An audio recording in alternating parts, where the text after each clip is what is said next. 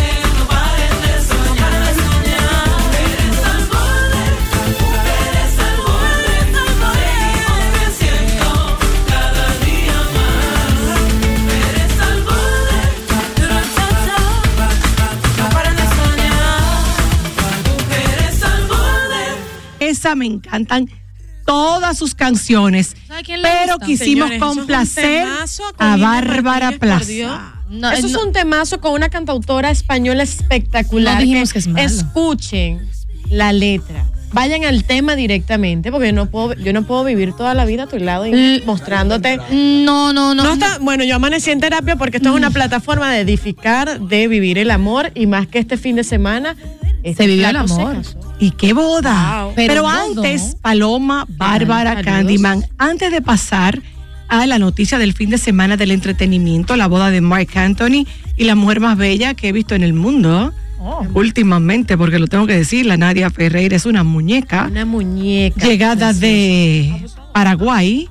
Pero bueno, antes quiero decir que hoy se celebra en nuestro país un día muy importante para hacer conciencia porque es el Día de la Juventud. Cada 31 de enero celebramos en la República Dominicana el Día Nacional de la Juventud en honor a San Juan Bosco, quien estuvo eh, del 1815 al 1888 llamado Padre y Maestro de la Juventud, un sacerdote católico italiano, educador y escritor quien dedicó su vida al mejoramiento y la educación de los jóvenes de las calles, delincuentes juveniles y otros niños desfavorecidos de la Italia del siglo XIX.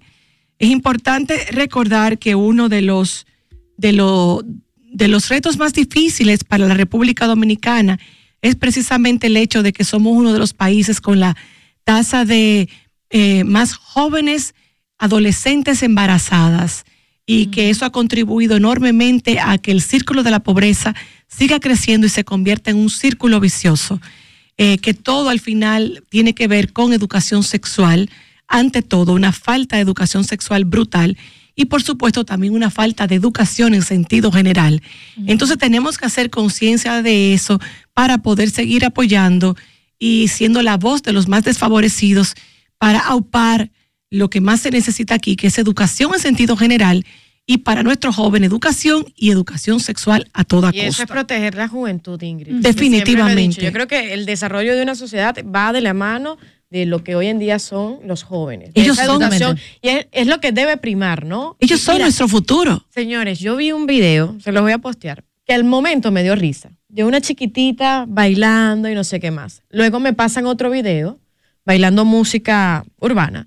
Luego me pasan otro video como ella está agarrando una botella de refresco. Pero ella está agarrando una botella de refresco como si fuera una botella de alcohol. O sea, literal. Y al principio yo me reí muchísimo y dije, mira, mi hija perdida, ve cómo está bailando de un bow, no sé qué más. Luego que me pasan el otro video, yo digo, ¿sabes qué? Me preocupé. Porque indiscutiblemente el ejemplo arrastra. Y el ejemplo es fundamental. Y no importa, esto no tiene que ver con clase social, de dónde vengas, cuál es tu estrato social. El ejemplo, señores, marca la diferencia. Porque no todos tienen la herramienta para cuando se llega adulto poder salir de lo que tú has visto siempre. Entonces yo creo que debemos, debemos proteger a nuestra juventud y esos niños que próximamente serán el futuro, no solo de una nación, sino que ellos van a moldear la nación que hoy en día estamos viviendo. Tú sabes que Totalmente. algo que se celebra hoy en el día de la- en el marco del Día Nacional de la Juventud es el Premio de la Juventud que se realiza todos los años Así es. y que siempre reconoce a jóvenes talentos dominicanos que de todo tipo de estrato social que en diferentes categorías hacen una gran labor y yo necesito felicitar a un gran amigo y colega Miguel Alejandro que él está nominado en la categoría de desarrollo empresarial y emprendimiento por su evento Emprende SDQ que incluso ahora se celebra en unas próximas semanas y estaré por allá moderando. Básicamente, este premio reconoce la ardua labor de tantos jóvenes que merecen ser reconocidos en nuestro país porque es lo que necesitamos, como Claro. acabamos de decir. La verdad es que eh, dentro de las manos de la juventud es que está nuestro futuro y necesitamos empujar a que esto siga sucediendo. Y muchísimas felicidades a Miguel, que lo quiero muchísimo y realmente me enorgullece poder tener a nuestro alrededor siempre personas de tanto, de tan alto nivel. Aupar la juventud y todo lo que hacen. Señores, gracias por estar en sintonía. Recuerden que todo lo que usted está viendo acá lo podrá ver a través de nuestro canal de YouTube, arroba mujeres al borde RD. RD, posteando lo mejor de cada Y, segmento. y antes de que cambiemos de tema, quiero aprovechar para recordar con muchísimo orgullo que un día como hoy, del 1998, mi amado hermano Edwin Gómez fue ganador del Premio Nacional de la Juventud. Ay, Así que me llena de orgullo saber que fue un joven que valió y que inspiró a muchos jóvenes. Así Que que yo huella. Cada año, por eso este día también es especial, porque me gusta que se, res- se reconozcan a los Claro. jóvenes que sí lo Y están es haciendo aupar, bien. ¿sabes? Cuando tú, cuando tú aplaudes, porque muchas veces, y yo, yo siempre lo he dicho, hay veces que nosotros estamos tratando de hacer cosas que no, que nosotros pensamos o nuestro subconsciente que no se está viendo el resultado. Sin embargo, hay una- alrededor de nosotros sí lo están valorando y que hagan este premio definitivamente es un empujón y un espaldarazo aquellos jóvenes que lo están haciendo de manera correcta, que es el, el, el- es el gran premio de esta sociedad. Oye, me Bárbara, te acabo de decir algo que eh, incluso lo estaba conversando el otro día porque yo le hice el comentario una vez a Ingrid. Yo le dije, oye, Ingrid, yo tengo un tema con la viralidad que a veces no se entiende el punto de lo que yo quiero decir y es que eh, siento que hoy en día muchas cosas, y sobre todo la juventud, la hace porque quiero likes, porque quiero views. Yo decía, a mí no me interesa ser viral porque la viralidad no te garantiza felicidad, no te garantiza éxito, no te garantiza que lo que tú estás haciendo está bien. Y una estabilidad emocional. Ni está- no te garantiza lo bueno, puede ser incluso lo malo. Ahora bien, mientras tú hagas las cosas bien hechas, tú vas a ser reconocido como sea, sea por cinco personas, sea por un premio como estas personas que están haciendo una gran labor, que posiblemente ninguno de nosotros conocemos a la mayoría de los ajá, jóvenes premiados y están todos brillando en diferentes áreas. Y al final lo que importa, y es como un mensaje que dejo a, a los jóvenes que nos escuchen o a padres eh, que tengan hijos, que le digan que lo que importa es que tú hagas lo que te apasione, algo con propósito y que lo hagas bien. Y que te haga sentir orgulloso. Al final del Que día. te haga creo sentir orgulloso. Que eso es bonito. ¿no? Por eso- por eso te a mí-. Y ese reconocimiento va a llegar cuando tú haces las cosas bien. Totalmente. Por Así eso a que mí no me- apresuren, mis hijos. Por eso a mí me bien. sigue chocando mucho cuando escucho muchos jóvenes y adultos que de acuerdo a estos tiempos que estamos viviendo de redes sociales y viralidad y rating y todo esto, yo he escuchado muchísima gente que dice, lo importante es sonar, no importa con qué, pero tú tienes que sonar. Si tú no suenas, tú no estás. Si tú no suenas, tú no estás pasando, tú no estás existiendo, tú no estás haciéndolo bien. No importa que tú lo hagas bien si no sonaste. Y me choca tanto oír gente que parece inteligente, pero no lo es tanto porque no es verdad. Yo creo que es lindo que suene el que lo está haciendo bien. Es lindo que se viralicen los buenos ejemplos, los logros, lo positivo. Eso sería lo ideal en, el mundo que yo quiero, ¿no? Aunque, aunque no lo sea. Es el deber ser, como yo siempre Es el deber ser. No, y- es lo más bonito, ¿no? Exacto. No, y es nuestro deber replicar lo bueno. Ay, sí. Claro. y, ahí ya, y ya con eso No, vamos poco a poco. y ahí, sí, ahí somos nosotros eh, y nosotras los que tenemos que ocuparnos de eso, porque Claro. también hemos oído gente que dice, me acuerdo de la materialista, nunca lo voy a olvidar, que dijo, señora, el disco más lindo que yo hice se lo, dedu- se lo dediqué a Cristo con la voz bellísima que tiene y nadie lo reprodujo, me dejaron en olla y tuve que volver a las Ah, canciones. escucha la chapa que vive. Entonces también nosotros hagámonos, millones. hagámonos eco de las cosas lindas. Eh, no es que no, no que no nos guste lo atrevido, pero también reconozcamos lo bonito. Es que to- para mí la vida es un balance, Ingrid. Y yo creo que se debe aplaudir lo bien hecho. Lo que pasa es que lamentablemente queremos estar bien con Dios y con el diablo. Mira, Vámonos a la boda. de lo bonito. vámonos de lo bonito. Yo te voy a decir algo. ¿Qué Si yo no me caso así, no me caso. Ah, bueno. Pero mi amor, camino, tranquila. Búscate tu Marc Sa- sa- Anthony. Saludos a, a Candy Flow. Un beso, Candy. Te quiero. Candy, mi amor querido. Tenemos que traer otra vez a Candy Yo Flow. la amo, la amo, la amo. Me ha dado, tan bella en la me vida. ha dado una de las mejores entrevistas de Mujeres al Borde de Televisión. La pueden buscar en Mujeres, Mujeres al Borde RD, que estamos live con el chat abierto en YouTube. Yes. Y aquí en nuestra casa Estrella 90 en este martes 31 de enero. Señores, las lágrimas de Mark Anthony Lloró me conmovieron realmente. Me También se vio conmovieron. súper- Ah, pero no. yo lo vi Ay. bonito. Es Fue bonito que un romántico. hombre llore cuando ve a la mujer de su vida entrar al altar, pero él ya lleva como 15 bodas. Yo No, cuatro, Ah, cuatro. cuatro. Es que él Igual, que J-Lo, los dos llevan cuatro. J-Lo y él, cuatro. Están Ella estaba allá, por a ver cierto. quién más se casa. J-Lo estaba en la boda. No, Ah, ella no estaba ¿no en la fue? boda. No. Ah. La invitaron, pero ella no fue. Ella Ah, estaba la con Kim. Kardashian. ¿En dónde? Como en una cosa y no sé. Bueno, Bueno, soy ella- seguidora de ellas. Ella no, ella no fue, pero seguro la invitaron porque ellos se llevan increíble. Yo tengo entendido que ella estaba invitada a la boda. Estaba pero invitada, posiblemente pero no por fue. trabajo ¿Tú no sabes pudo quién ir. sí estaba? ¿Quién? Maluma.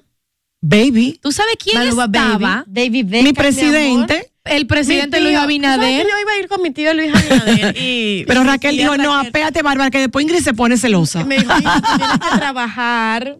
Entonces no pude ir, pues. Me encantó porque eh, nuestro querido presidente es un hombre muy discreto y él no buscó cámara, pero la cámara lo encontró. Señores, sale la traía apla- aplaudiendo, sale Nadia saliendo toda fabulosa y atrás sale nuestro Yo estaba con una sonrisa de aquí a aquí. Yo estaba súper feliz y súper envidiosa de la buena de Raquel. Qué oportunidad de ver Qué eh, esa boda tan linda, tan espectacular, con tanta gente famosa. Además, yo, ustedes saben, yo no seguía a nadie. Ella es súper joven, apenas tiene como 23 años. 23 añitos. Y ella era lo que es modelo, o sea que no es la. Fue la primera finalista del, del Miss Universo. Así mismo, de Paraguay. 2019. 2000 no, no, del Miss Universo, 21, representando a del Paraguay, 21. Del 21. Ella es de Paraguay. Es, Bella, Yo me- preciosa. muñeca. Señores, yo la estoqué para saber quién era. Esa niña es hermosísima, una cosa fuera de liga. De mentira.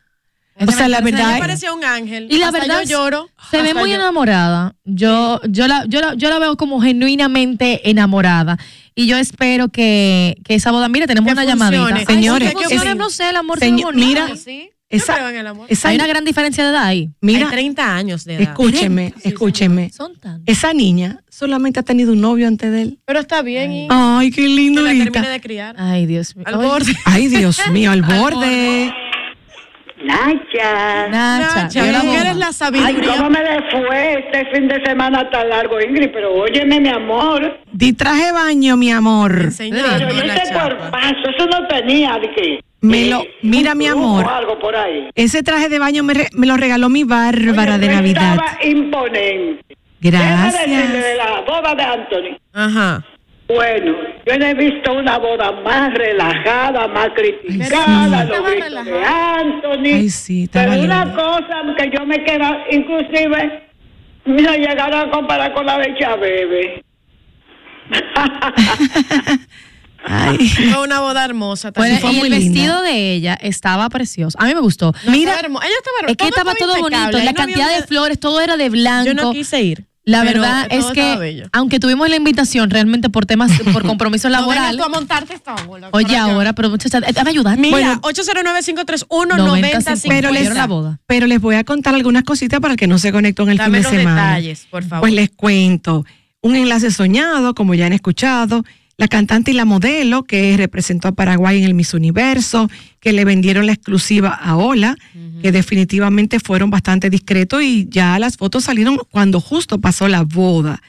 Los recién casados han mostrado instantes tan emotivos como las lágrimas de el intérprete de Valió la Pena cuando vio a su pareja acercarse al altar, el brindis que hicieron durante el banquete nupcial, la fiesta llena de ritmo en la que los amigos como Salma Hayek o Maluma no pararon de bailar, el relevante papel que tuvo David Beckman, al que considera parte de la familia, También han abierto un álbum que incluye los detalles del impresionante vestido de la novia y la decoración tan blanca, tan fina, tan hermosa. Eso se lo agregué yo. Te voy a decir algo. A ver, Eso es lo malo de tener como un hombre como tan corrido en la vida. ¿por qué?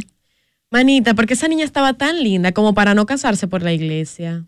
Bueno, pero ella hizo todo Pero casi que como, nada más faltó el cura. No, no es lo mismo, Ingrid. Tú estás clara. De verdad, señores, es mentira lo que yo estoy diciendo. Pero obviamente- O sea, yo. Ya va. Pero ella sabía. Ya va. Ay, eso es- ella sabía, ya desde la obviamente. cuarta. ella- mi amor, ella sabía que ella iba a ser la Ni, cuarta. ni hablando con el Pero yo Vaticano, te con el digo, Papa. no, Una a la puede. vez, palomita. Deja de interrumpir. Paloma, pero pero aquí. después de un cuarto. Señores, es imposible. Cuatro, después de cuatro veces, el Vaticano te todavía- el- el- la iglesia te da luna uno. Tal vez te chanceen dos, pero no cuatro. Voy a decir algo. No, porque Cuenta. cuando tú tumbas una, ya no es que puedes ir tampoco. Eso es un dominó. Exacto. Pero yo te voy a decir algo. Lo voy, voy a repetir lo que mi productora dijo. Que como. Voy a repetir lo que mi productora dijo. Se que como él se va a poner primero, ella va a tener, Ay, no. Ay, no. De casarse por la iglesia. ella va a tener chance de casarse. Eso no fui yo, la- fue Fue la Saray. productora, lo juro. Ay, Miren no, que yo no es demasiado cruel lo que acaban de decir. La verdad que yo espero que él se esté controlando con cierto consumo de sustancias. Señor, una pregunta. Porque ¿Ustedes- ¿se ¿ustedes acuerdan en el Señores. concierto que él estaba como medio como... Señores, Esperen, Como, ah. esperen. Yo oí, me dijo un pajarito, que ella lo sacó de eso. no, de que, que él estuvo en un rehab hace un tiempo y que él está muy tranquilo ahora. Qué bueno. Ay, qué bueno. O sea, por eso No digo, sé, y no sé, me dijeron. Yo creo que ellos se ven muy enamorados. Sí. Dios lo- de, de verdad, Dios bendiga este amor. eh, y que ella sea también como ancla para dejar lo que se supone y lo que muchos medios han, han replicado, el tema de las sustancias. Eh, La sustancia es la cocaína, ¿verdad? eh, bueno, o sí, cualquier el polvo clase. blanco, esas cosas, tal, no sé. Yo o cualquier tipo de droga. A mí no, No- me no sé importa. qué es lo para que él mí, consume, pero señores, consume. droga es droga. A mí una persona que llega a mi vida con este tipo de cosas, yo, o sea, de verdad no sé cómo esa niña lo ha hecho. No, pero- por eso yo creo, y tiene, tiene sentido. Claro, no sabemos, estamos hablando lo que percepciones, cosas que uno escucha, pero nadie sabe. Por eso yo creo que él tuvo que haber tenido, después de aquella crisis donde la quijada se le Sí, movía, se hizo Sí. viral este Noso- video. yo pienso que él pudo haber tenido una rehabilitación, porque yo conozco gente que se ha rehabilitado. Que puede volver a caer, eso no se sabe, pero hay gente que se rehabilita forever. Y que en ese tiempo él la conoció. Porque una muchacha tan bonita, con una familia, un papá que la entregó, Ay, sí, que con gente como de un país pequeño, como que pienso que bien pudiera ser que si ella lo aceptó es porque lo encontró limpio. Ah, Digo, no te creas. No sé. Ah, Hay pero no se bañaba y que limpio, ¿ver? No, pero cuando dice, no necesariamente Ingrid, porque hay personas que se enamoran aunque tenga un vicio, una cosa, y como sea, Sí, es dicen, verdad. Pero para casarte con un tecato.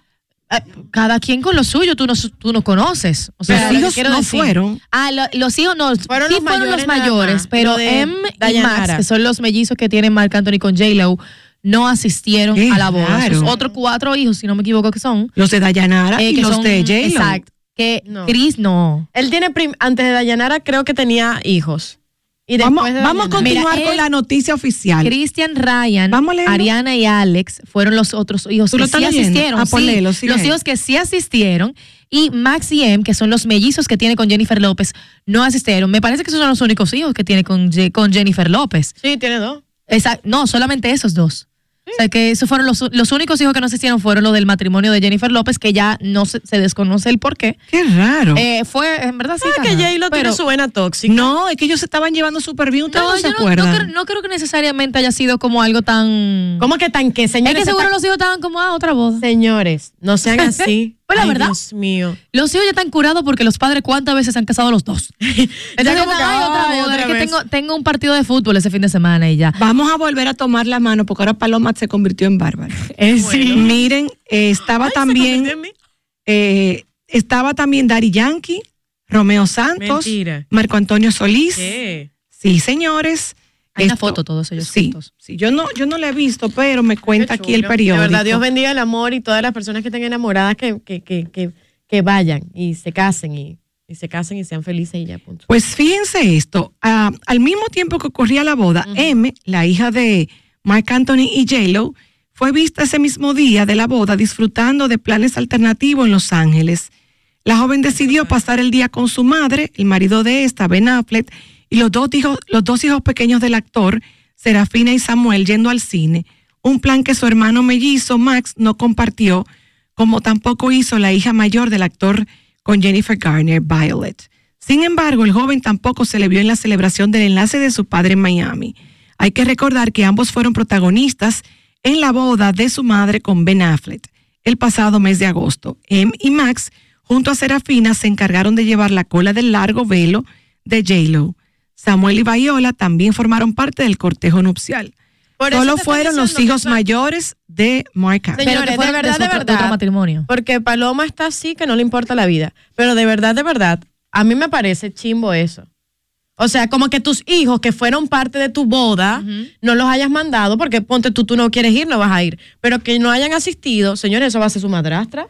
Yo no, hay que ver también el tema de, yo no dije chiste, pero hay que ver también el tema de la relación. No, no necesariamente, no creo que sea algo como J lo le digo, tú no puedes ir para la boda, no necesariamente, porque ya no son, no son pequeños. Pero es su Son papá. adolescentes. Para güey, son adolescentes y posiblemente es una relación, o la, o hay un tema con la relación, o hay un tema incluso con su papá que no tiene nada que ver con la relación y decidieron realmente no me siento cómodo asistiendo a la boda. Punto. y, él, y la verdad es que cuando hay que admitir que aunque está muy bien que estén, que estén encontrando el amor de su vida, cada uno por su lado, tiene que ser muy difícil para un hijo ver a sus padres casándose una y otra vez. O sea, realmente es una inestabilidad que, que, tienen, que tienen como familia. Ah, pero con ella sí, con él no. Ajá. Ah, Con ella sí, con él no. Es que no. su mamá y viven con ella. No, Es diferente. pero es lo mismo. Vamos a hacer papá. algo. no yo quiero, en este momento, yo voy a tomar las llamadas. Quiero que ustedes me Claro llamen y me digan qué opinan, Porque los dos, papá y mamá, J-Lo y Mark Anthony, se han casado con estas bodas cuatro veces igual. niños llevan ocho y ambos, y ambos se han ambos se han casado con gente de la misma edad y con gente mucho más joven, ambos. En este caso, él le lleva 30 años a su actual esposa. Pero recuerden también que en un momento J-Lo se cansó con un muchacho jovencito, que era su bailarín. O sea que ambos están en igualdad de Que no era condiciones. 10 años, era más, creo que le Hola. Hola. Al borde. Hola, yo Dime. opino que esos niños ya tienen que estar hartos y cansados de ir a tantas bodas. Eso fue lo que yo dije. Yo estoy de acuerdo con ella. pero a mí me está cansado ya. 809-531-9050 y YouTube Live, Mujeres al Borde RD. Hola, Chica, mi amor. De nuevo.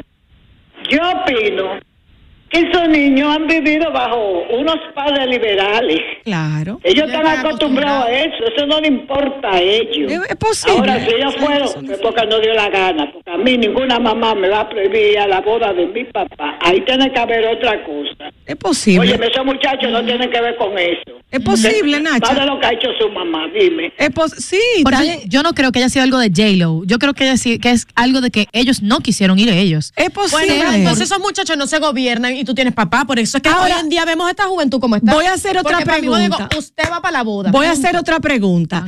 Sí, pero tú sabes que la crianza americana, ahora que he visto varias No, no, series, sucu es desde los 10 súper diferente. Miren, yo estoy viendo Ginny and Georgia. Ajá. Yo los exhorto a que la vean. Yo la vi. para que ustedes vean qué diferente, al menos las madres como yo, ¿verdad? Porque yo no sé si aquí hay madres así, pero por lo menos de mis amigas ninguna. Miren qué diferente es la crianza americana al borde, Bueno, hola. que en, el caso de de este Georgia ejemplo. es un caso muy diferente porque es, un, es muy particular. Una madre Defini- joven. no, no, defini- Una madre joven que, que básicamente pasó un tiempo Ma- en la calle, manita, que vino de los manita. padres o sea, de droga. Manita, al perfecto. borde. Pero todo fuma No. marihuana en todos los lados, como Gracias. si Ah, Como que sí, si no, eso no. es un chicle. Al borde. Coca-Cola. Hola. Sí, buenas. ¿Qué tú opinas? Según yo estaba escuchando, viendo ayer en una eh, en una cadena de noticias, le estaban pasando la boda. Eh, la hija de J-Lo no se sentía cómoda con su papá estando cerca de él y estaba en terapia. Pero no digo yo, con tanta boda y tanto casamiento en entre esa gente, cualquiera que dale. No, pero tú sabes que ahora que tú dices eso, gracias por la información, señores. Si ustedes saben algo que nosotras no sabemos, Llámenos no pueden llamar como datos. ella. Mira lo que ella dijo, que la niña estaba en terapia y que no se está sintiendo cómoda con su papá. Acuérdense que siempre se ha dicho que él es alto consumidor de droga. Es Ay, posible que sea por ahí el distanciamiento. Claro. Porque que- no es lo O si mismo. en alguna actitud bajo esta, bajo los efectos de esta de Óyeme, sustancia. una no gente fácil, drogada o alcoholizada es una gente peligrosa. No, que ahí dije, ya siendo serio, el ratico ni siquiera tiene que ver con el tema de la boda, sino puede ser un tema de relación con su padre. Y es que ellos, o sea, estamos hablando de una niña que cuántos años, M es adolescente apenas, Me parece que tiene 14 14 Y aparte años. que ella ya- Entonces, ah. ella tiene todos estos años donde ella ha estado creciendo. Ustedes saben, ella también ahora mismo eh, eh, está un tema de encontrarse incluso a nivel sexual ella misma. O sea, O sea, eso se le nota en la transformación que ha hay tenido. tan, tan, tan expuesto a tantas cosas, llevan mucha inestabilidad. Y Al borde, otra. hola. Y un padre así. Hola, hola. ¿Qué tú Querida. opinas, mi amor? Acuérden, acuérdense de chismes que J-Lo se divorció supuestamente de él porque ya estaba totalmente con el consumo de drogas y lo estaba haciendo alante de los mellizos. O sea que puede ser que desde ese momento se haya empezado a deteriorar la relación entre los niños y el papá. Mira, gracias, manita. Es verdad, eso se rumoró muchísimo, que esa fue la razón. Ella llegó a decirlo, Sí, la, la ra- la separación que se dio entre ellos fue por eso. que eso fue lo que la que, que ella lo amaba, pero que ya no pudo más. Es verdad. Entonces ustedes, porque se hicieron el comentario de que por qué con la mamá sí y el papá no, es la relación con cada uno. Y la mamá, aunque se ha buscado el amor varias veces, la mamá hasta ahora, por donde he visto, ha sido una madre mucho más presente, ha vivido con ellos y también Bueno, ellos... con ellos. Exacto. Y, y ahora, con esa con eso que acaba de decir la, la que nos acaba de llamar, ellos entienden el porqué de esa separación. No miren esto, miren uno. esto. Acabo de encontrar. saber manejar ese tema también. Ok, acabo de encontrar. papá al final del día. acabo de encontrar una noticia y dice, el pasado de fin de semana se llevó a cabo una noticia internacional, una de las bodas más esperadas, ¿verdad? Marc Anthony y Nadia Ferreira, que ha sido bastante juzgada por su diferencia de edad, a pesar de que las, al evento asistieron invitados de lujo. M o M, la hija que tuvo con Jennifer López, no fue a su boda por culpa de Ben Affleck, pues prefirió pasar el día con él. Al poco tiempo de iniciar su relación, Marc Anthony se arrodilló frente a Nadia Ferreira para pedirle matrimonio en mayo del 22 y ocho meses después se dieron el sí acepto frente a sus amigos y familiares. Ah, bueno, entonces no entendí. Es que Esa básicamente... es la noticia. Eh, Oh, wow. Ingrid, fue que ellos salieron, lo pusieron como que por culpa de Ben Affleck, simplemente porque fueron al cine en familia. Ah, ok. O sea, es como buscándole la quinta O pata el al Ben. Affleck también el- es tóxico y no lo sabemos. Eso es otra No, Como me- dice, yo no quiero que tengan, claro que sí, uno nunca sabe, Ingrid. Nosotros simplemente comentamos de la percepción que tenemos de una familia que solamente ellos saben qué es lo que está pasando dentro. Sí, es cierto. Pero, Es eh, cierto. nada, Vámonos señores, a la pausa para volver con las el amor, noticias cásense. al borde. Estamos Pero en el una- 809 531 Si se tienen que casar 9050. cinco veces, no importa. Estamos live. No. Bárbara. Organícense, ca- trate de elegir bien y ah, tú una vez. aplaudes la boda de. Jennifer López. Bueno, No, ya le aplaudo todo a Jennifer López. Bueno. Ah, entonces me vas a decir. Bárbara porque yo haga este tipo de comentarios. bueno, Ella es especial, soñadora y emprendedora. Tiene una historia y nos la viene a contar. Bienvenida Mujer al Borde. y aquí estamos, recibimos con mucho cariño a Janet Camilo, una dominicana que actualmente preside la Internacional Socialista, Socialista. de Mujeres, iniciando el año compartiendo lo nuevo. ¿Cómo estás, Janet? Bien, Ingrid, un placer para mí siempre compartir con ustedes. Cuéntanos qué hay de nuevo, en qué estás. Bueno, de nuevo está eso, que el año pasado, pues en el mes de noviembre en España, pudimos lograr ser la nueva presidenta mundial de la Internacional Socialista de Mujeres, eh, una ONG a nivel mundial, la Internacional Socialista, que aglutina a los partidos de, eh, socialistas, socialdemócratas y laboristas, eh, 143 países, eh, partidos eh, son parte de la Internacional Socialista. Y bueno, el capítulo Mujeres en 77 años, primera vez que una latinoamericana pues lo dirige y estamos en esos trabajos de coordinación Qué de todas las mujeres socialistas eh, del mundo. Excelente. Ya se, ya se cumplen 77 años de la fundación como tal, de la Fundación de la Internacional Socialista de Mujeres, que tiene como precedente la primera conferencia internacional eh, y que obviamente se propuso ser la presidenta mundial. Hasta el momento era vicepresidenta mundial, un gran desafío, ya que por primera vez sería liderada por una mujer moldeada en las filas partidistas socialdemócratas latinoamericana y caribeña. A propósito de toda esta información, vimos que recientemente en una conferencia, en una rueda de prensa, junto al señor Miguel Vargas, Peggy Cabral y de su familia, obviamente hablando ya del apoyo del PRD, hizo oficial o hizo eh, de conocimiento público el que usted quería eh, estar o formar parte, mejor dicho, de esta sociedad, pero en, el, en la alcaldía del distrito como tal. Cuéntanos un poco de eso, ya que la, la tenemos por acá, señora Janet. Bueno, la semana pasada oficializamos nuestra pretensión y aspiración a ser la candidata del PRD para las próximas elecciones de febrero del 2024, en esta oportunidad en la posición de la alcaldía de la capital del Distrito Nacional. Y de hecho hicimos una actividad donde contamos con el apoyo de todos los medios de comunicación del país, muy agradecida por esa cobertura que tuvimos y como tú decías, pues respaldadas por las autoridades partidarias, iniciamos con esta candidatura expresada en público, pues se inicia precisamente lo que en el partido estamos haciendo, que es localizar, focalizar los mejores hombres y mujeres y que seamos atrevidos y salir al ruedo electivo. Definitivamente que en la política, los políticos tenemos que aspirar.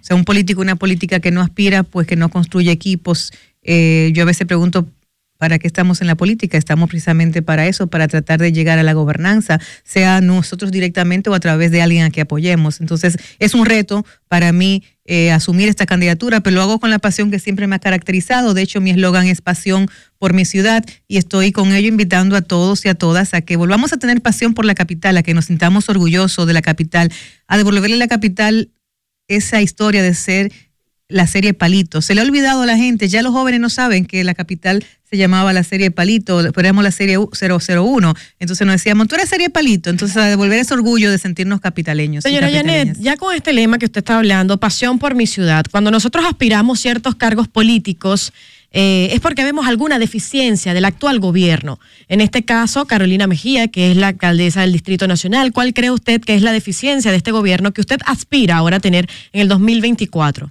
Mira, yo soy de la que aspiro no por deficiencia, sino por presentar proyectos. Y yo creo que la política en un momento determinado tenemos que hacer un ejercicio de ciudadanía en República Dominicana, de no votar en contra de, sino a favor de, a favor de propuestas. Y que llegue un momento que diga, bueno, el que lo está haciendo, lo está haciendo bien, pero tenemos otras opciones que podemos también identificarlas. Y entre ellas, ¿cuál sería la mejor que yo como ciudadano ciudadana me identificaría para votar por ella. Entonces, más que yo presentar mi candidatura para llenar vacíos que sí existen, estoy presentando mi candidatura para que la ciudadanía entienda que en mi proyecto están aquellas cosas que hacen 30 años son un desafío para la ciudadanía, para la capital, y que no vemos que se logra avanzar en ninguna de esas agendas, como por ejemplo, el pasado año, en el mes de noviembre, un viernes negro, el viernes 4 de noviembre, tuvimos una aguacero tan grande que hubo inundaciones. Y tú me dices, bueno, eh, no estábamos, no había prevención ni prevención sobre la planificación del drenaje pluvial y tuvimos millones de pérdidas económicas, pero nueve personas murieron. O sea, por la poca planificación de una, del gobierno municipal, pues no tuvimos la oportunidad de salvar esas, esas vidas. Y tú me dices, bueno, Janet, pero eso ocurre en todas partes, perfecto. Pero después de ahí, suponte tú qué pasó. Y después de ahí, ¿qué ha hecho la alcaldía de la capital para que el ciudadano entienda que se están tomando medidas para que si eso vuelve a pasar, por lo menos uno estar alerta y que no se pierdan las vidas que se perdieron, para ponerte un ejemplo? Y vemos que no. O sea, aquí los temas importantes lo está desplazando la agenda del urgente. ¿Por qué? Porque es mejor coger los temas like, que ganan mucho influencer, que ganan mucho like, pero los temas neurálgicos afectan, afectan aparte de la sociedad y crean conflictos, pero hay que sentarse a afrontar esos conflictos porque hay que buscar solución. Y el drenaje pluvial es uno de ellos. O sea, no es un tema de limpiar filtrantes solamente, es un tema que aparte de que estaban todos eh, sucios los filtrantes, eso no se resuelve con un filtrante. Y tú me dices, Yané, pero el ayuntamiento no tiene dinero para eso. Claro que no tiene dinero para eso, pero tiene que hacer una alianza estratégica con quién? Con el gobierno central. Y mucho más un ayuntamiento que está ahora mismo en el mismo partido del gobierno. ¿Para qué? Bueno, se acaban de gastar 3 mil millones y pico en un censo que este país debiera hoy estar dándole, pidiendo explicación qué pasó a la directora de la ONE con el tema del censo, 3 mil millones y pico de pesos. Y aquí las quejas que subieron, aparte de que la mayoría de nosotros no fue censado, fue que fue un fracaso. Entonces, si se invierte para censar 3 mil y pico de millones de pesos, no es posible que aquí no se pueda sentar todas las partes involucradas y que el ayuntamiento sea el que tome la iniciativa de llamar a esa mesa de diálogo para que se resuelva el tema del drenaje pluvial. ¿O qué estamos esperando? ¿Que vuelva otra inundación ¿Usted para que haya más vida? ¿Fue censada? Yo no fui censada. No fue censada.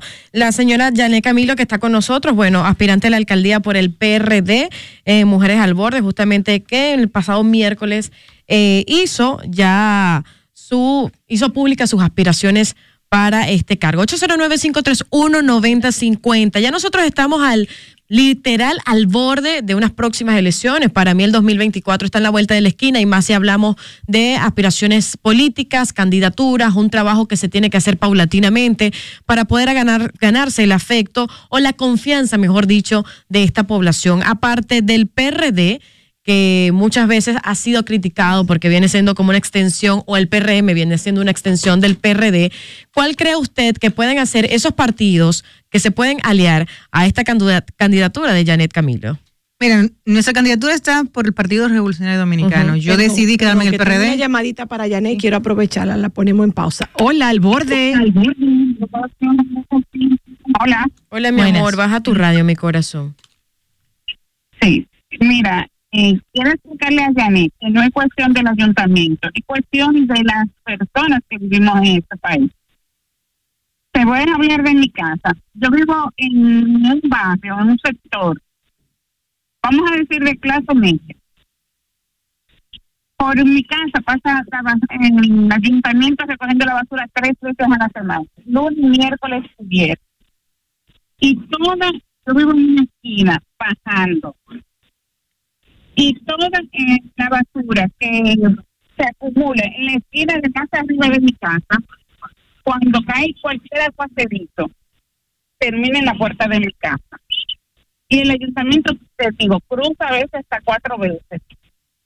No es cuestión de, de- del ayuntamiento, es cuestión de que el pueblo, la persona, tiene que coger conciencia y decir, no podemos tirar la basura en la calle, porque por más que limpien los drenajes fluviales, los alcantarillados y todo se llena de agua, se llena de basura.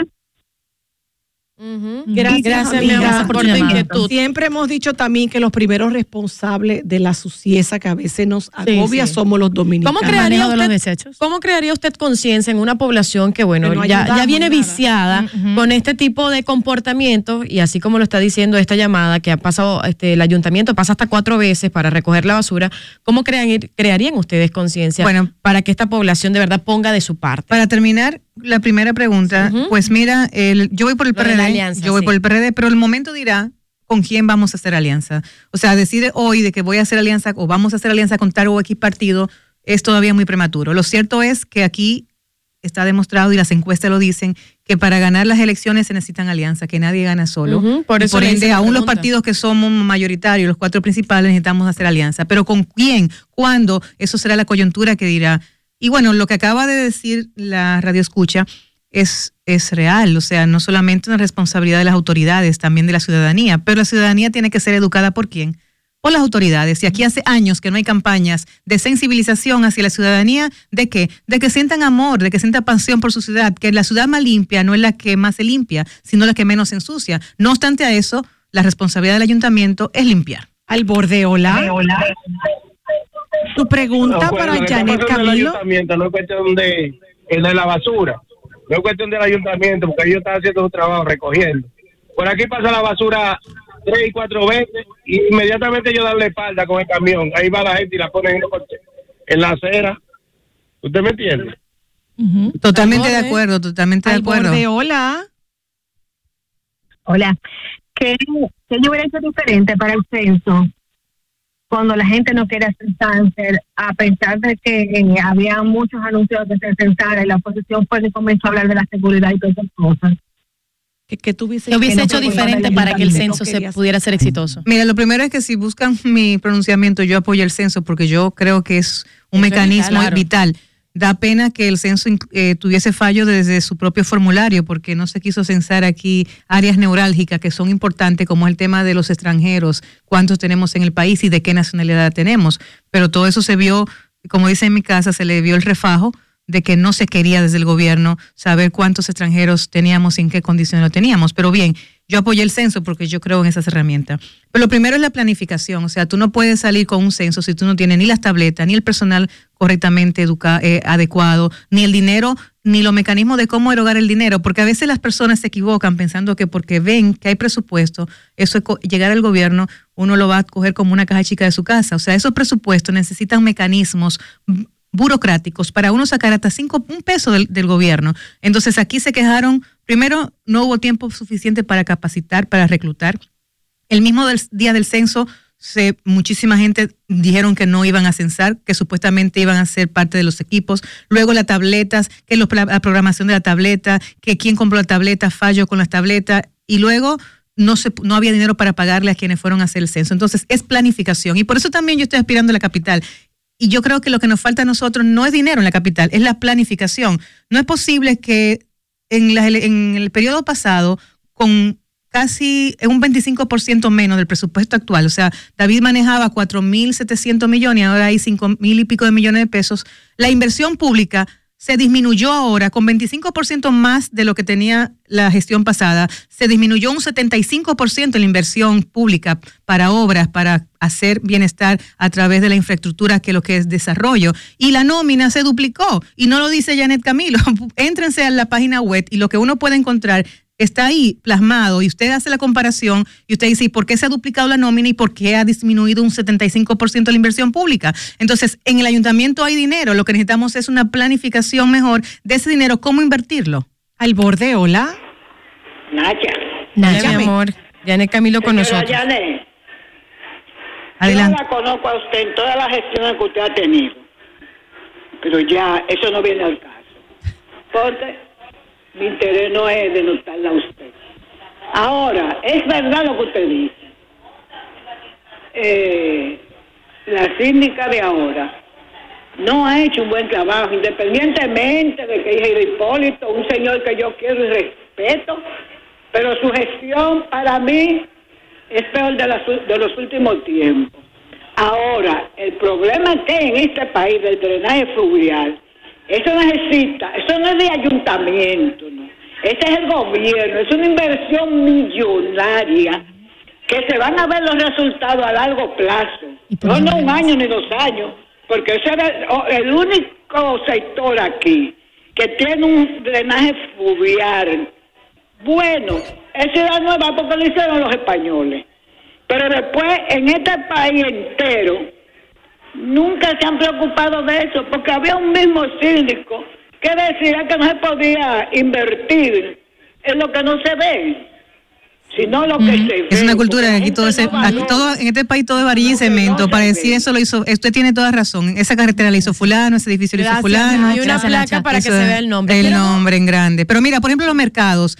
Vamos, el drenaje pluvial es correcto, no, y lo dije, o sea, no es un tema de que lo resuelvan con el recurso económico solo del ayuntamiento porque no hay, pero es el ayuntamiento que tiene que llamar a esa sala de diálogo al gobierno y ponerse, por lo menos que uno vea que hacen la el aguaje, como dirían en mi campo, pero ni el aguaje lo hacen. Pero mira los mercados, aquí los mercados están abandonados. Yo las invito, mira el mercado de la Mella, que antes para uno, yo que trabajé una época en turismo, era vital y además era emocionante uno llevar a un extranjero a que visitara el mercado modelo de la Mella. Ya están todos los mercados abandonados y los mercados que dan servicio para la ciudadanía que decide ir a comprar a menor costo esos productos. Y yo digo, ¿y por qué no podemos convertir los mercados en espacios amigables? O sea, yo voy al mercado de La Paz a Madrid y yo disfruto comprar carne, comprar marisco, comprar pescado, pero me puedo comer. Y yo digo, y es que, ¿y cómo?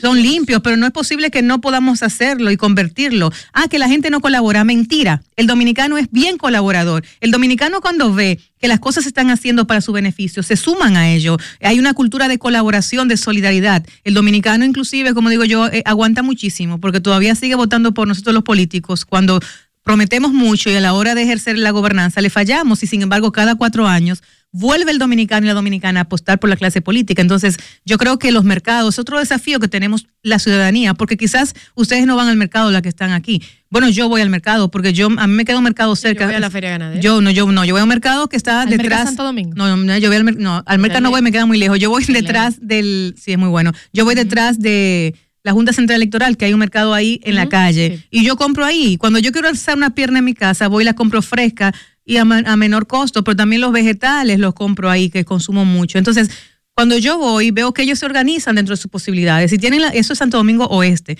Pero si a eso se le da una mano una mano. Pero además, en los ayuntamientos recaudan impuestos porque los mercaderes pagan impuestos. Y dice la ley que es de esos que ellos recaudan, una parte tienen que invertirla otra vez en modificar, en adecuar los mercados. Yo estuve visitando los mercados, estoy visitando los mercados, pero el año pasado estuve en todos. Y por ejemplo, me dice el mercado, la Asociación de Mercaderes de el Mercado Modelo, que la última remodelación filtrante, a los filtrantes que se hizo fue cuando fue yo Suburbi. y que David Collado remodeló los baños. Ellos cobran por los baños, están muy bien hechos, los están muy remozados los baños y que esa remodelación la hizo David Collado. O sea, y que, pero que el mercado modelo está abandonado. Ah, no. Que lo que pasa es que eso está dentro, dentro de un proyecto que se firmó el gobierno pasado con el BID para remozar la zona colonial y que la mella incluye el mercado modelo. Sí, pero ¿y para cuándo? Como dice la canción. O sea, mientras tanto ellos están como Shakira, no están facturando. O sea, y los mercaderes necesitan facturar. La mayoría de los, mercados, de los mercaderes han cerrado después del COVID, pero también han cerrado porque ha disminuido la belleza, la, ca- la afabilidad, la amigabilidad. O sea, no, no es amigable. Abandonado los mercados. Cuando hace, Claro. cuando hace ese comentario, está hablando mucho también de ah, cosas que no se están haciendo, pero que supuestamente están planificadas. Y si usted hizo el comentario de que aquí lo que falta es eso, planificación. Entonces, ¿cuáles vendrían siendo de- dentro de los cuatro años que si, le- si, se- si fuera electa, cuáles fueran realmente esos ejes principales que ocuparía dentro de la alcaldía? Porque ah, hizo el comentario de que solamente se tratan temas urgentes, lo que se ve hoy, lo que se no ve lo que son problemas neurálgicos. Pero también hay que acaparar los problemas urgentes. ¿Cuáles serían esos, esos, esos Esa ejes- forma de planificarse. Exacto, esa forma de planificarse para poder abarcar tanto en tan poco tiempo dentro de una alcaldía de cuatro años. Mira, lo- todos los problemas no se pueden resolver en, una en cuatro años, pero ni en el gobierno ni en una alcaldía. Claro. Inclusive, en cuatro años, no sé, de raíz son pocas las cosas que tú puedes decir que puedes resolver, Pero pero, ¿cuáles puedes ir tus de avance. Pero puede tener ir de avanzada para eso. Mira, mis ejes principales, eficientación, eficientizar la recogida de basura. O sea, todavía aquí hay la mayoría, aquí hay más de 4.200 familias que pagan por la recogida de basura y eso es en barrio. Tú te vas a los barrios a, eh, en San Carlos y en esa parte alta de la ciudad y le pagan a muchachos con carretilla y eso porque no es eficiente la recogida de basura. Y en los barrios donde viven ustedes, y digo yo, tampoco es eficiente porque no se le exige a las compañías, por ejemplo, el tema de los camiones, ese residuo que tira el residuo con mal olor es porque la bandeja de los camiones ya no sirven. Sin embargo, dicen las contrataciones que cada cinco años esas compañías tienen que cambiar los camiones. ¿Y qué es lo que falta ahí? Vigilancia, supervisión, entonces la autoridad no se aplica. Entonces, la recogida de basura hay que efi- eficientizarla para que todos los días tengamos menos problemas. No es posible que en pleno siglo XXI todavía, supuestamente lo principal de un ayuntamiento aquí, por lo menos, es recoger la basura, no hayamos podido cuando de- además pagamos una basura por tonelada tan, cal- tan alta, o sea, pagamos a un alto costo, o sea, es uno de los precios más altos que tiene la región del Caribe y América en cuanto al pago de, de ba- de basura. O sea, que los contratistas no pueden decir que no se le paga bien la recogida de basura. Lo segundo que nosotros tenemos que hacer es definitivamente trabajar con el tema del drenaje pluvial. O sea, aquí hay que comenzar, y tú me dices, bueno, no podemos la ciudad entera, pues, así como está la zona eh, de Ciudad Nueva, que dicen que fue cuando los españoles, pero que todavía no es así, pero bueno, que es no se inunda, pues vamos a coger otro tramo y vamos avanzando. Y dice, bueno, en mis cuatro años yo no pude resolver drenaje de la, de la capital, pero de tal a tal sitio se mejoró y los enganches para ese drenaje se resolvieron para que la próxima autoridad puedan empalmar de a partir de ahí a trabajar otra parte del drenaje pluvial, pero se hizo algo. Y otra cosa es que nosotros tenemos que recuperar los mercados. O sea, es fundamental para nosotros recuperar los mercados. Para la es una actividad, es una actividad que, como tú Muchos dices, sectores eh, se mira, favorecen. la próxima problemática nosotros es el hambre, o sea, la alimentación, aliment- o sea, va a disminuir. La cadena productiva aquí es fundamental. Entonces, ese comerciante que va al mercado, pues es casi directo que lo trae del campo. Entonces, esa cadena es menos y por ende el producto se consume, se consigue en menor precio. Entonces, ahí apoyamos directamente al Ganar, productor. ganar. Ahí es un ganar-ganar. Entonces, los mercados tienen que volver a ser parte aquí de la vida cotidiana, pero que además sea con dignidad, que el que, el que vende se sienta que la ciudad lo está apoyando a esa a ser parte del aparato productivo del municipio y que el que va se sienta orgulloso de poder ir y comprar sus flores, tomarse un guineo, una, una, un jugo, sin pensar que las moscas no lo van a poder dejar ni caminar. Entonces, devolver los mercados a la capital es algo importante. Y para terminar, no, no, Nico, la accesibilidad. Y no estoy hablando para personas discapacitadas, discapacitadas. Para nosotros, o sea, aquí las aceras y los contenes son inaccesibles, no existen para nosotros. Y yo quiero devolverle al peatón la capital. No solamente al que monta bici, también al peatón hay que devolverle la capital. Entonces, esas aceras, esos contenes, hay que hacer un plan para que el ciudadano pueda volver con iluminación y aceras a caminar por nuestras calles. Wow, excelentes. Gracias, Janet Camilo. Te a ustedes. Mucho y te felicito que tiene un grupo de chicas. Ustedes son Gracias. muy buenas. ¿Cómo podemos seguirte, cariño, y seguir tu plan? Bueno, Janet Camilo RD, en todas las redes sociales estamos, ahí pueden seguir nuestra propuesta, nuestro plan y estaremos, por supuesto, pues avanzando día tras día en esos ejes fundamentales que queremos presentarle a la ciudadanía, haciendo lo mejor con pasión para que tanto ustedes como nosotros sigamos construyendo esta ciudad para que podamos vivir más y mejor en ella. Gracias, Gracias. Janet Camilo. Vamos a la pausa y volvemos con una de nuestras grandes colaboradoras, nuestra querida Altagracia Valdés Cordero en la terapia. Ay, sí.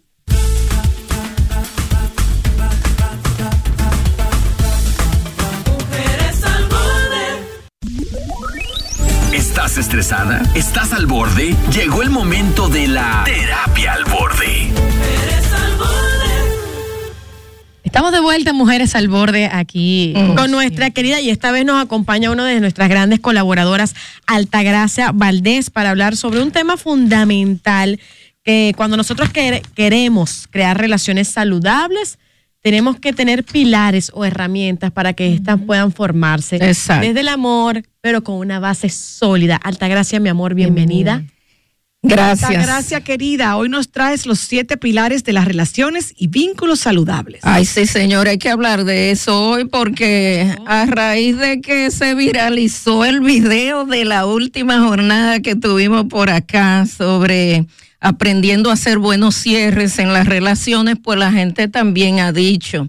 Hablaste de, de, de hacer buenos cierres, hablaste todo sobre Shakira, entonces, ¿cómo mantenemos las relaciones? Me atacaron mi rato ahí, pero la mayoría de la gente... Eso es parte con- de la vida. Es parte de la vida, pero el 97% hizo muy buenos comentarios y qué bueno.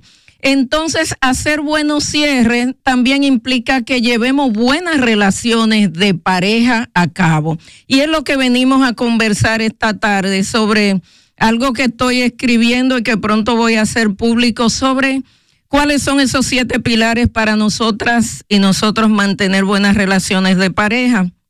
Y el número uno de esos pilares es el respeto que debemos tener nosotras por el otro, pero es indispensable que para que haya respeto por el otro o por la otra en las relaciones de pareja, primero te respetes a ti misma, sepas elegir, sepas a dónde tú quieres ir como pareja, porque es muy lindo decir, eh, el tema del respeto es un pilar importante, pero de verdad tú te respetas. Exacto. Entonces, eso es un pilar uno. Cuando yo sé de respeto, aprendo a respetar a la otra persona.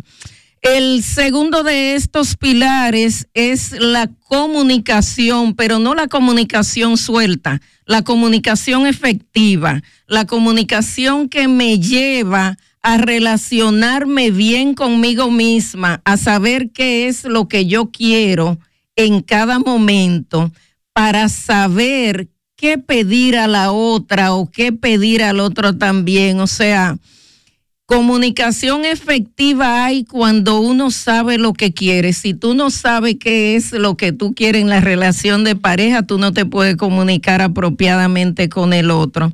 Y en tercer lugar, muchachas y radio escucha, la, la confianza. El tema de la confianza. Nosotras venimos de patrones de relaciones, eh, de imágenes de familia, mucho en esta sociedad dominicana, donde son validados los celos. Y eso se asegura que tiene que ver con que a ti te quieren y que tiene que ver con amor y que el otro te cuida si te cela. Entonces, con una carga de imágenes y creencias eh, en las relaciones, es difícil realmente caer en confianza plena. Pero esa confianza también pasa porque yo confío en mí. Todas pasan primero por ti. Entonces no crea que te quieren porque te celan, no crea que te quieren porque te persiguen, porque te llevan a la universidad, porque te recogen en el trabajo. Hay detalles y es importante tomarlo en cuenta. Qué bueno que un día te llaman y te recogen a un sitio. Qué bueno que un día te llaman y te dicen, te paso a buscar por el trabajo y vamos a cenar. Eso es una cosa. Ahora hay unos niveles de desconfianza patológicos que es importante tomar en cuenta. Tú no puedes salir del trabajo si no te pasan a recoger. Tú no puedes ir o salir de la universidad si no te pasan a recoger. Y tú confundes eso con Pero eso amor. ya sería también como Cuidado. dependencia, eh, Cuidado. ¿Eso sería? Eh, Altagracia, lo que te digo es que hay, no sé, nosotros hay una forma de cuantificar esos detalles, porque si dentro del mes, 30 días, solamente un día te, te llaman, por ejemplo, no quiero irme a un extremo, sino como para colocar una, no, yo eso no es relación. Yo eso no es relación, Bárbara. Aquí estamos hablando de pilares para construir Exacto, no ser dependiente de ese Eh, tipo ajá, de acciones. relaciones de pareja, no crear dependencia, ni por otro lado el que salió contigo un día y te llamó un día y pasa una semana sin llamarte. Ah, Estamos hablando Clarito de planes concretos. Tú tienes planes de sostener esa relación en el tiempo. Eso es otra cosa. El rebote que te encontraste por ahí es No otro. cuenta. Yo, yo estaba en una conversación hace un ratito donde la persona decía, mira Altagracia, yo no quiero ahí nada, ni que me compren, ni que me muden, ni casarme. A mí me gusta el tipo por lo bueno que besa. y aquí se dan esas cosas.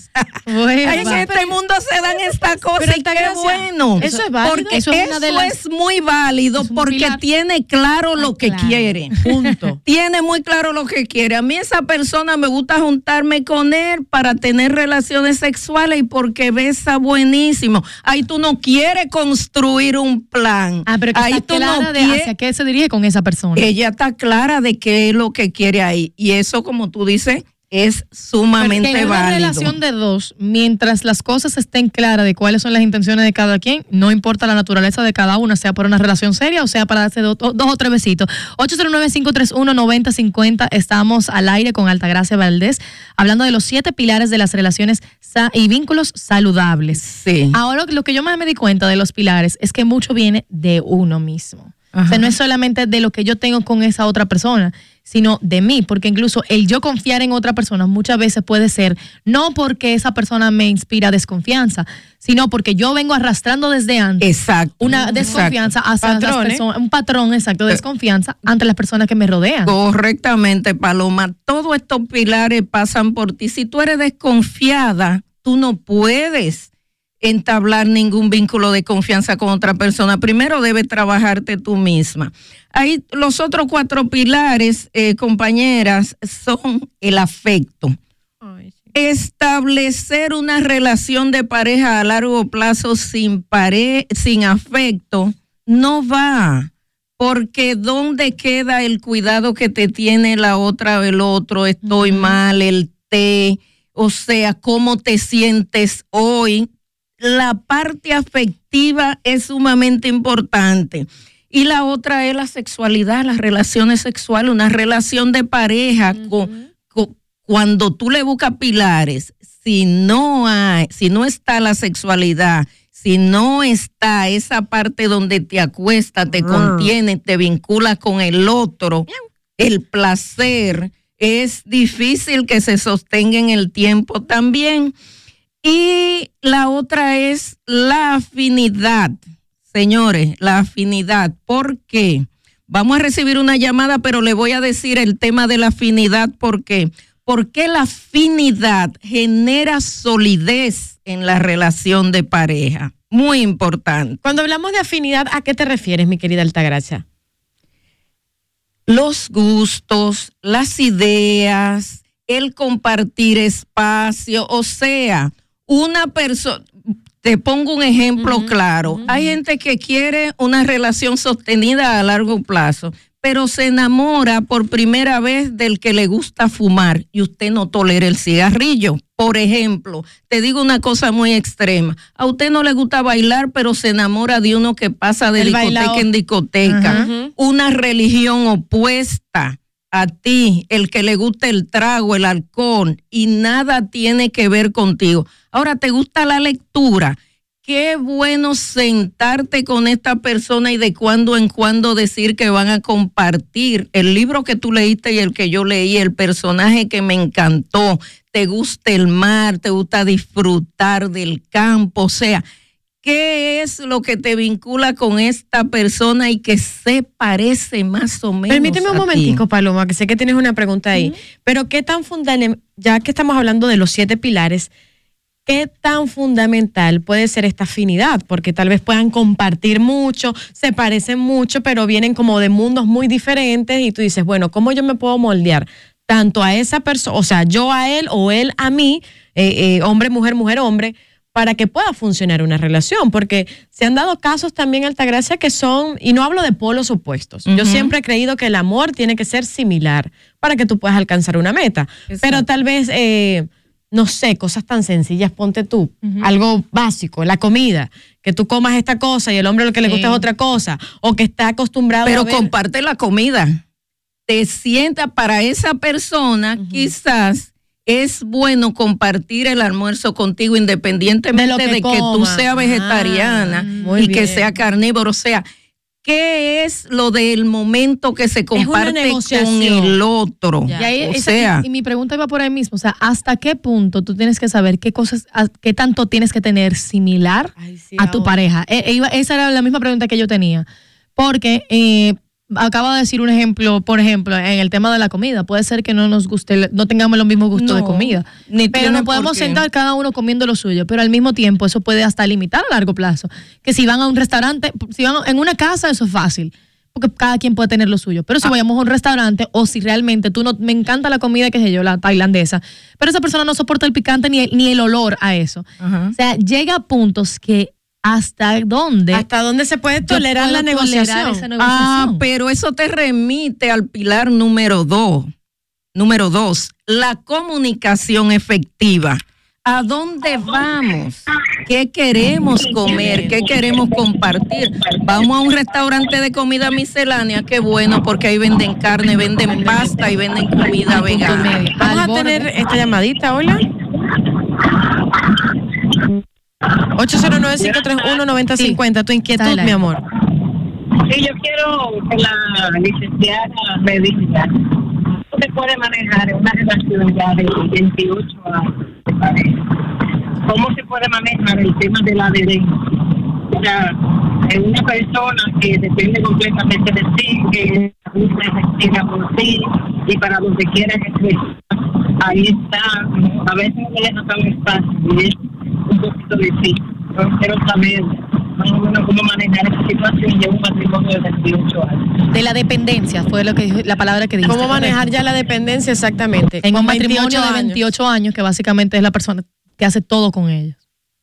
Uf, se fue la vida en 28 años. ¿No te diste Y- cuenta? Se fue la vida en 28 años, pero siempre es posible manejar cosas si se abren a la comunicación entre las dos partes, si se abren a ese gran pilar número dos, porque es posible que la costumbre, como decimos, ahí se ha hecho ley. Entonces, sí, por 28 años hemos acostumbrado a este señor a que dependa básica y esencialmente de cosas suyas, es importante que se dé un proceso ahí hasta de acompañamiento, muchacha, porque yo, yo les recomiendo que hagan un proceso de acompañamiento para manejar muy bien ese pilar número dos que es la comunicación para que esa dependencia vaya cediendo poco a poco, porque lo que uno ha montado por 28 años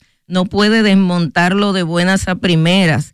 Sería un proceso, un proceso y muy y importante. Tú sabes que eso eh, me hace traer esta pregunta a la mesa, Altagracia, porque cuando nosotros iniciamos relaciones, se nos hace eh, rico, sabroso, que esa persona quiera hacerlo absolutamente todo contigo. Incluso podemos hablar de que buscamos o creamos situaciones para que esa persona lo haga todo contigo. O sea, que tú seas su, su ancla, su vela, todo. Pero mira cómo ahora, 28 años después, te dice, mira, este hombre o esta mujer eh, no hace nada si no es conmigo. Querida Bárbara, como dice el refrán, hasta la belleza cansa. Ese revuelo de las hormonas, las endorfinas y todo lo que se mueve en el cuerpo cuando estamos en el inicio de las relaciones, obviamente llama a tu querer estar con la otra y con el otro en el inicio de la relación.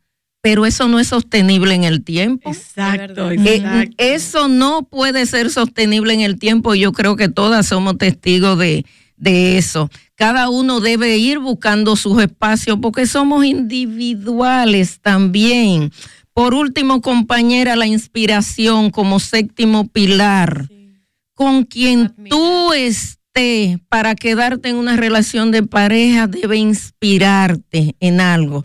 En lugar de encadenarte y quitarte libertad, controlarte o entender que tiene que hacer o establecer ejercicio de poder contigo, al contrario, que te inspire a volar, a desarrollar tu vida, a crear. Entonces, con quien te inspire, como se dice mucho ahora, ahí es.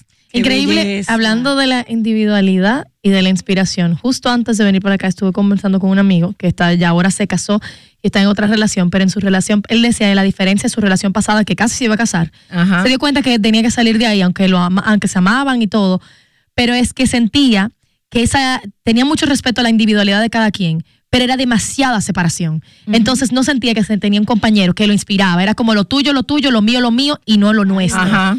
Que ahora siente todo lo contrario. Tengo el espacio para ser yo, pero Al tenemos lo borde. nuestro y. Baja tu radio, corazón. Primera vez que llamo y para mí es un placer. Hola. Una pregunta Bienvenido. para la doctora. Yo tengo esta misma situación. La novia mía siempre quiere estar conmigo, busca la, toda la manera de estar conmigo. Yo me senté con ella, le pregunté y le dije, mi amor, tú tienes que crear tu entorno, yo tengo el mío, y así es que se manejan las relaciones. Yo no puedo pasar el día entero contigo. Para que usted me aconseje si está bien o qué tengo que hacer. Las palabras yo creo que son clave y sobre todo para las mujeres, Altagracia. Sí. Yo creo que la forma en que nos, a nosotras nos piden o nos dicen las cosas es fundamental. Yo creo que sí. El amor a las mujeres, como dicen, no entra mucho por el oído, por la palabra, por lo que escuchamos. Entonces, ahí como tú te manejes y en la forma en que se lo comunicas a ella va a ser muy importante. Tú necesitas tu espacio y puede planteárselo de la mejor manera posible sin insulto, sin que ella se sienta mal, sola, Ay, qué fastidio. Ay, exacto. No, papi. Que tú necesitas tu espacio y ella también. Y a las mujeres a veces es importante que comprendamos eso y los hombres también. Eh, nosotras necesitamos estar solas mira, y ustedes también. Yo he conocido mujeres, yo he tenido amigas que de verdad a mí me sorprenden cómo son mujeres buenas, inteligentes, estudiadas, que trabajan y todo. Sin embargo, literalmente no cogen una carretera sino con el marido, no van al supermercado sino van con el marido. Eso es y, así. y de verdad, eso puede ser muy tedioso para un hombre y, y es difícil de manejar cuando es la madre de tus hijos. Pero gracias porque nos has dado interesantes herramientas para cómo construir relaciones sólidas. Así que alta gracia, ¿cómo te seguimos y te llamamos para citas o acompañamientos? Gracias. 809-221-4239, espacio equilibrio. 809-214-0805, mi celular. Altagracia Valdés Cordero por Instagram y por las demás redes. Ahí estamos a la orden. Esta noche a las 7 de la noche nos vemos en ejercicios, movimientos de vida, ejercicio bioenergético para sanar, para estar en un cuerpo más pleno y con más vida. 7 de la noche por. Instagram. Y vayan, que se los digo yo, mi amor, que me deja libre. Gracias, mi gente querida. Nos reencontramos mañana, miércoles 12 y media, aquí en Estrella 90. Y te dejamos lo mejor de nuestro contenido en Mujeres al Borde RD en YouTube. Chao, los quiero. As humans, we're naturally driven by the search for better. But when it comes to hiring, the best way to search for a candidate isn't to search at all. Don't search, match with Indeed. When I was looking to hire someone, it was so slow and overwhelming. I wish I had used Indeed. If you need to hire, you need Indeed. Indeed is your matching and hiring platform with over 350 million global monthly visitors, according to Indeed data, and a matching engine that helps you find quality candidates fast. Ditch the busy work. Use Indeed for scheduling, screening, and messaging so you can connect with candidates faster. And Indeed doesn't just help you hire faster. 93% of employers agree Indeed delivers the highest quality matches compared to other job sites, according to a recent Indeed survey. And listeners of this show will get a $75 sponsored job credit to get your jobs more visibility at Indeed.com slash podcast. That's Indeed.com slash podcast. Terms and conditions apply.